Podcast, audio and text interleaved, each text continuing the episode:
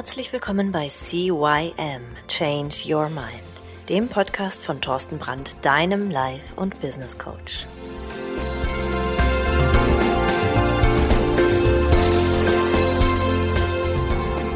Hallo und herzlich willkommen zu deinem Veränderungspodcast Nummer 1 im deutschsprachigen Raum, CYM Change Your Mind. Mein Name ist Thorsten Brandt. Ja, und ich begrüße dich wieder zu einer neuen Folge. Eigentlich zu zwei neuen Folgen, denn dieses Mal haben wir einen Zweiteiler. Es geht um das Thema glücklich sein. Denn das ist das Lebensziel schlechthin. Und in diesem Podcast, beziehungsweise in den nächsten beiden Podcasts, findest du wichtige Schritte hin zu einem glücklichen Leben. Und diese Schritte basieren auf aktuellen wissenschaftlichen Kenntnissen. Also, die findest du im Internet, kannst da einfach mal suchen. Glücksforscher haben da einiges zu beigetragen. Und wenn du diese beiden kommenden, also den und den nächsten Podcast gehört hast, dann hast du damit bestimmt alle Zutaten beisammen, um dir selbst dein eigenes Rezept zusammenzustellen für ein glückliches Leben, zugeschnitten auf dein Leben. Denn das ist es doch, worum es wirklich geht. Aber vorab möchte ich dir eine kleine Geschichte erzählen. Es war einmal ein König, der wurde von Tag zu Tag unglücklicher. Er ließ einen Leibarzt kommen. Mach mich glücklich, befahl er dem Ärmsten. Ich gebe dir eine Woche Zeit. Wenn ich dann nicht glücklich bin, werfe ich dich den Löwen zum Fraß vor. Kreidebleich verließ der königliche Leibarzt den Palast und ließ sämtliche Ärzte aus dem ganzen Land kommen. Als sich drei Tage später alle versammelt hatten, sprachen sie wild durcheinander und überboten sich mit Mitteln und Rezepten, die Glück bringen sollten. Ein jeder wollte es besser wissen. Bald schon bezeichneten sie sich gegenseitig als Quacksalber und Betrüger. Der Lärmpegel wurde immer größer, einige gingen sich sogar gegenseitig an die Gurgel. Stopp! schrieb der königliche Leibarzt nach einer Weile. Was ist denn das für ein Gezanke? Und ihr wollt wissen, was Glück ist? Verschwindet! Vielleicht wissen es aber auch die Kräuterfrauen, dachte der Leibarzt, auch wenn er nicht viel von ihnen hielt. Er ließ sie kommen. Wiederum ging drei Tage, bis sich alle Kräuterfrauen eingefunden hatten. Er bat sie nach einem Mittel, das glücklich machen sollte. Doch auch sie lagen sich bald in den Haaren und der Leibarzt schickte ebenfalls sie frustriert weg. Der Todgeweihte überlegte fieberhaft, was er denn sonst mit Glück machen sollte oder wer sich darin auskennen könnte. Natürlich, rief er, der Hofner. Ach, darauf hätte ich auch viel früher kommen können. Jetzt habe ich sechs wertvolle Tage verloren. Der Hofner ist meine letzte Chance.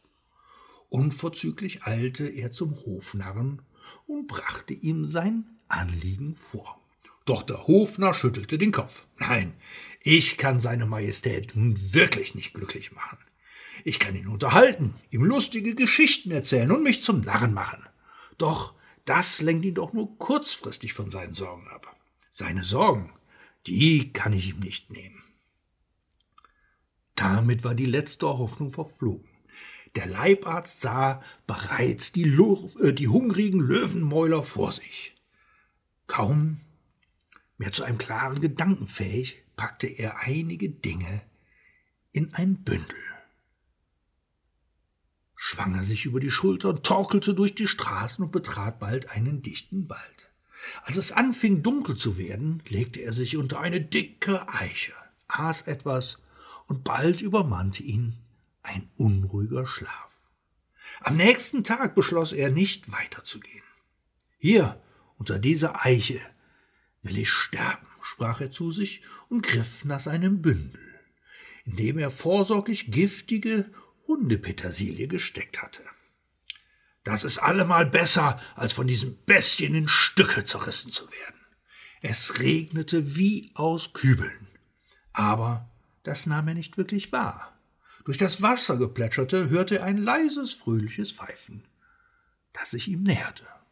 Doch der königliche Leibarzt schenkte auch dem keine Beachtung.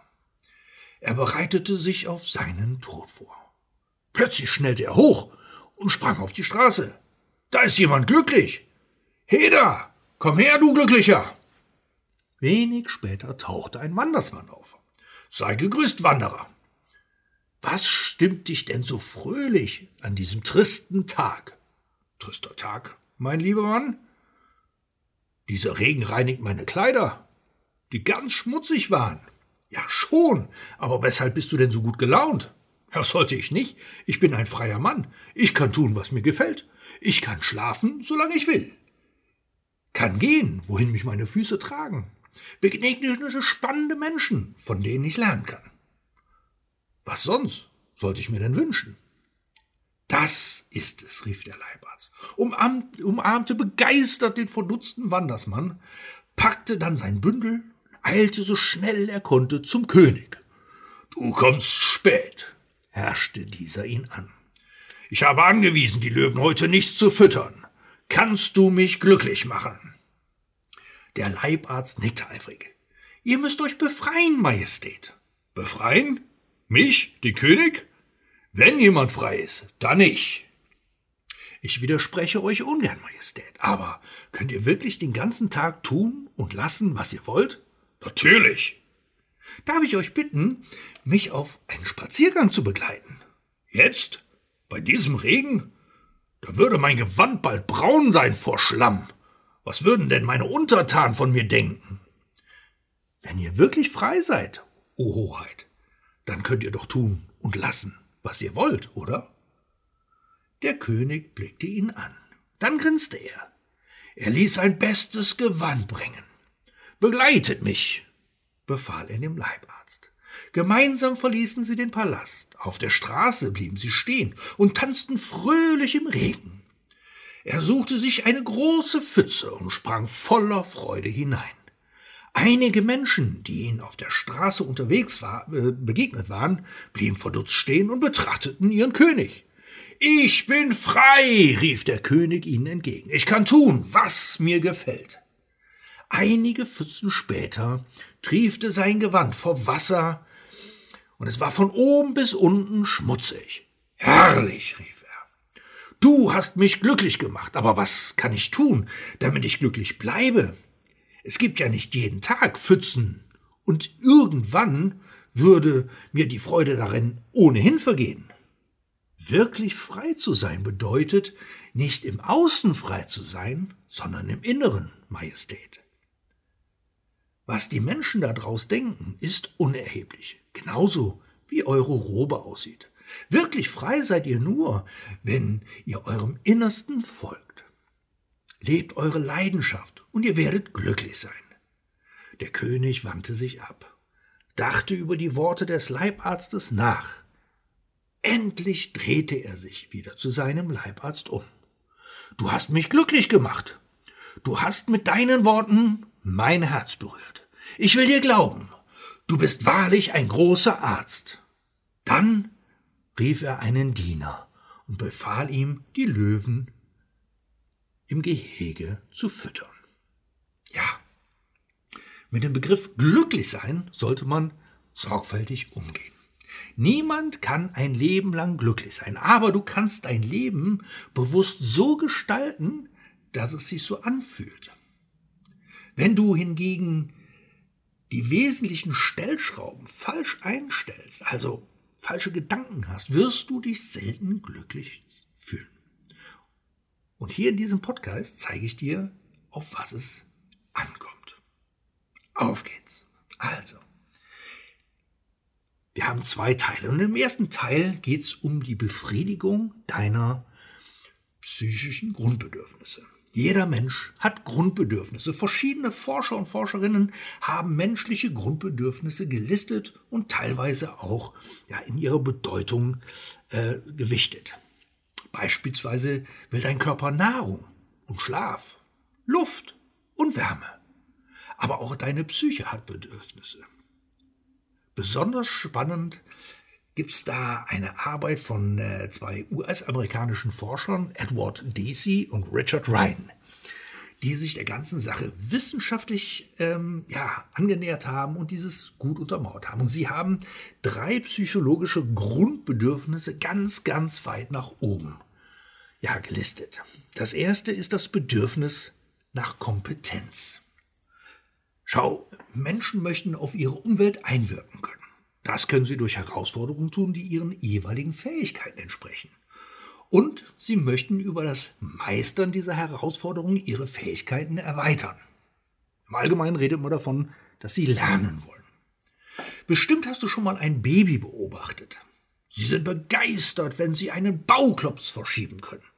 Was für ein Gefühl. Das selbst, selbst das Baby selbst hat diesen Bauklotz verschoben.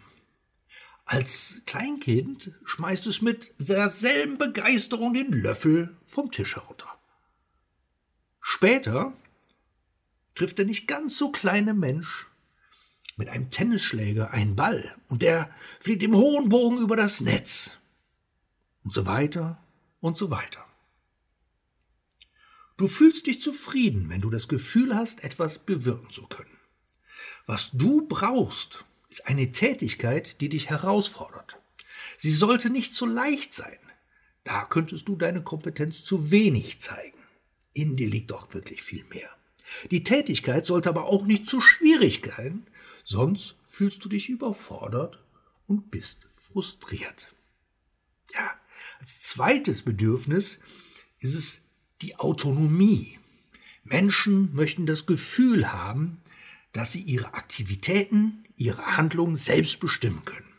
Nur so können sie sicherstellen, dass die Handlung auch ihren Interessen, ihren Veranlagungen und ihren Werten entspricht. Jeder Mensch kommt mit einem inneren Kompass zur Welt.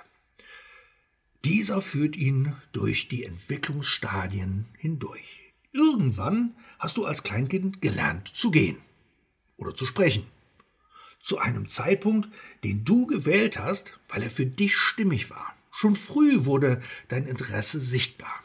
Vielleicht hast du dich schon früher für Töne interessiert oder für Tiere oder Maschinen. Was auch immer. Du hast begonnen, deine individuelle Veranlagung zu leben. Du bist deinem inneren Kompass gefolgt und hast deine ganz eigene Persönlichkeit entfaltet. Um deinen Kompass folgen zu können, wurde dir das Bedürfnis nach Autonomie mit auf den Weg gegeben. Denn nur wenn du entscheiden kannst, was du tust, kannst du deine Persönlichkeit entfalten. Also, schaffe dir so viel Freiraum wie möglich, um dein Bedürfnis nach Autonomie stillen zu können. Du bist ein Mensch mit einem inneren Kompass, der dich zum Blühen bringt. Lass dich nicht rumschubsen, sondern bestimm selbst, was du tust. Ansonsten verlernst du dich selbst kennen und verlierst deinen Zugang zu deinem inneren Kompass und damit den Zugang zu dir selbst. Ja, und als drittes haben die Wissenschaftler herausgefunden, ist es das Bedürfnis nach Zugehörigkeit. Menschen möchten Teil der Gesellschaft, also mit anderen Menschen verbunden sein. Sie möchten sich wohl und aufgehoben fühlen. Zuerst betrifft das die Familie. Geborgenheit in der Familie ist das Wichtigste für eine gesunde Entwicklung. Mit der Pubertät orientieren sich Jugendliche zunehmend an Freunden oder Freundinnen. Sie tun alles, um Teil zu sein, um dabei zu sein. Zentral ist, dass du dazugehören kannst, dich wohlfühlen kannst ohne dich selbst mit deinem inneren Kompass zu verleugnen. Nach der Orientierung an der Familie und dann der Orientierung an den ungefähr Gleichaltrigen um dich herum, in der heutigen Gesellschaft meist die Klassenkameraden oder Kameradinnen, bist du völlig frei, an wem du dich orientieren möchtest. Orientiere dich also nicht an Menschen, die deinen inneren Kompass im Wege stehen. Das bringt nichts. Wenn du zwar bei deinen Nachbarn und Verwandten beliebt bist, aber dich dafür verstellen musst, dass du dich selbst verleugnest. Es kann dir egal sein, dass deine Verwandten, deine Nachbarn oder andere Menschen, die früher eine Rolle für dich gespielt haben, von dir denken. Such dir lieber die Zugehörigkeit zu Menschen, die dich verstehen, die ähnliche Werte leben wie du. Eine Langzeitstudie aus den USA haben übrigens gezeigt, dass gute Beziehungen entscheidend sind für ein glückliches Leben. Dabei gilt das Prinzip lieber weniger gute Freunde als viele eher oberflächliche Beziehungen. Ja, riesiger Mehrwert durch die Befriedigung der drei psychischen Grundbedürfnisse. Hm. Ja, in den drei Schritten hast du nun Hunger nach Kompetenz, Durst nach Autonomie gestillt und dich am erquickenden Schlaf der Zugehörigkeit gelabt. Stillst du die physischen Hunger und Durst? Besiegst du die Müdigkeit durch Schlaf? Spürst du gleich ein befriedigendes Gefühl? So ist es auch bei dem psychischen Grundbedürfnis. Zusätzlich profitierst du, indem du so langfristig negative Auswirkungen vermeiden kannst. Also hier mal die zehn Vorteile, wenn du die drei Grundbedürfnisse befriedigst. Erstens Achtsamkeit. Ja, eine Tätigkeit, bei der alle drei Grundbedürfnisse befriedigt werden, zieht dich voll rein. Deine Achtsamkeit ist ausschließlich auf die Tätigkeit gerichtet. Ablenkung gibt's nicht. Du bist Effizienz pur. Ha, Energie und Vitalität. Du strotzt vor Energie, fühlst dich vitaler als unter einer kalten Dusche. Zwar steckst du eine Menge Energie in deine Tätigkeit, aber du erhältst genauso viel zurück psychische Gesundheit. Burnout, vergiss es. Die Befriedigung der Grundbedürfnisse ist die beste Burnout-Prävention. Ausbrennen ist nicht, da deine Tätigkeit dir alles zurückgibt, was du ihr an Energie gibst. Du bist im perfekten Balance. Suchtprävention. Sind deine Grundbedürfnisse befriedigt, brauchst du keine Ersatzbefriedigung. Du brauchst weder einen Frustkauf noch einen Porsche, keinen Billigflug und schon gar nicht brauchst du abends ein Glas Wein, das dich äh, zum Ausgleich durch den harten Tag bringt. Auch Computerspiele. Ja, das macht dich nicht süchtig. Du sehnst dich bald nach deiner befriedigenden Tätigkeit zurück und vergisst das Spiel. Es sei denn, das Spiel ist deine befriedigende Tätigkeit.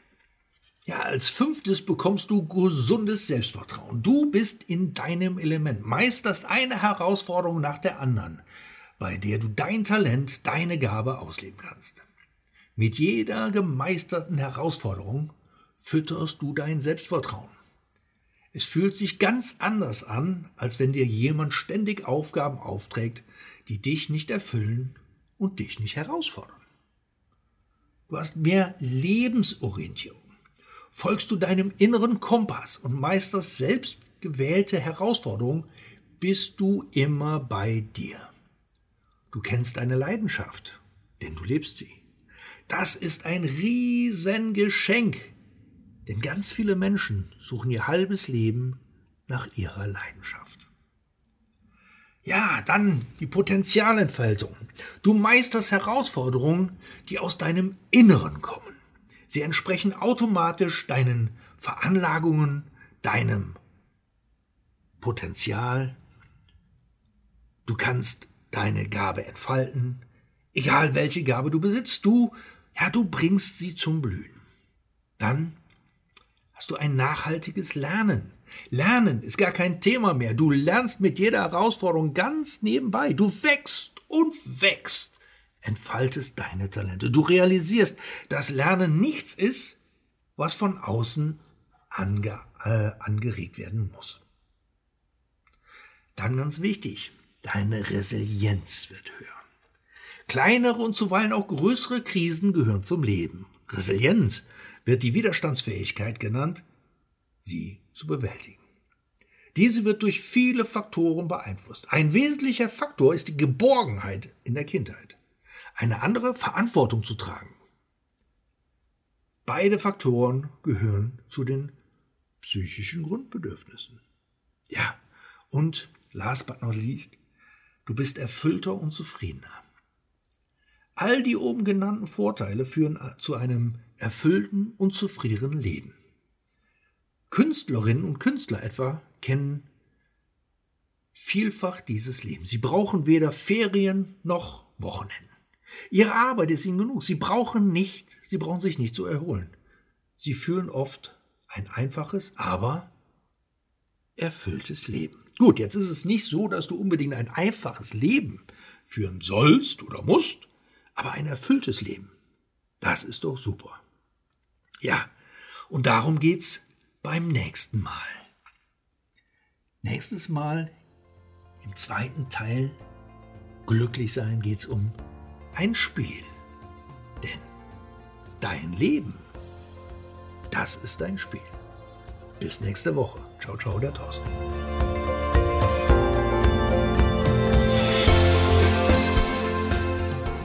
Das war der Podcast CYM Change Your Mind.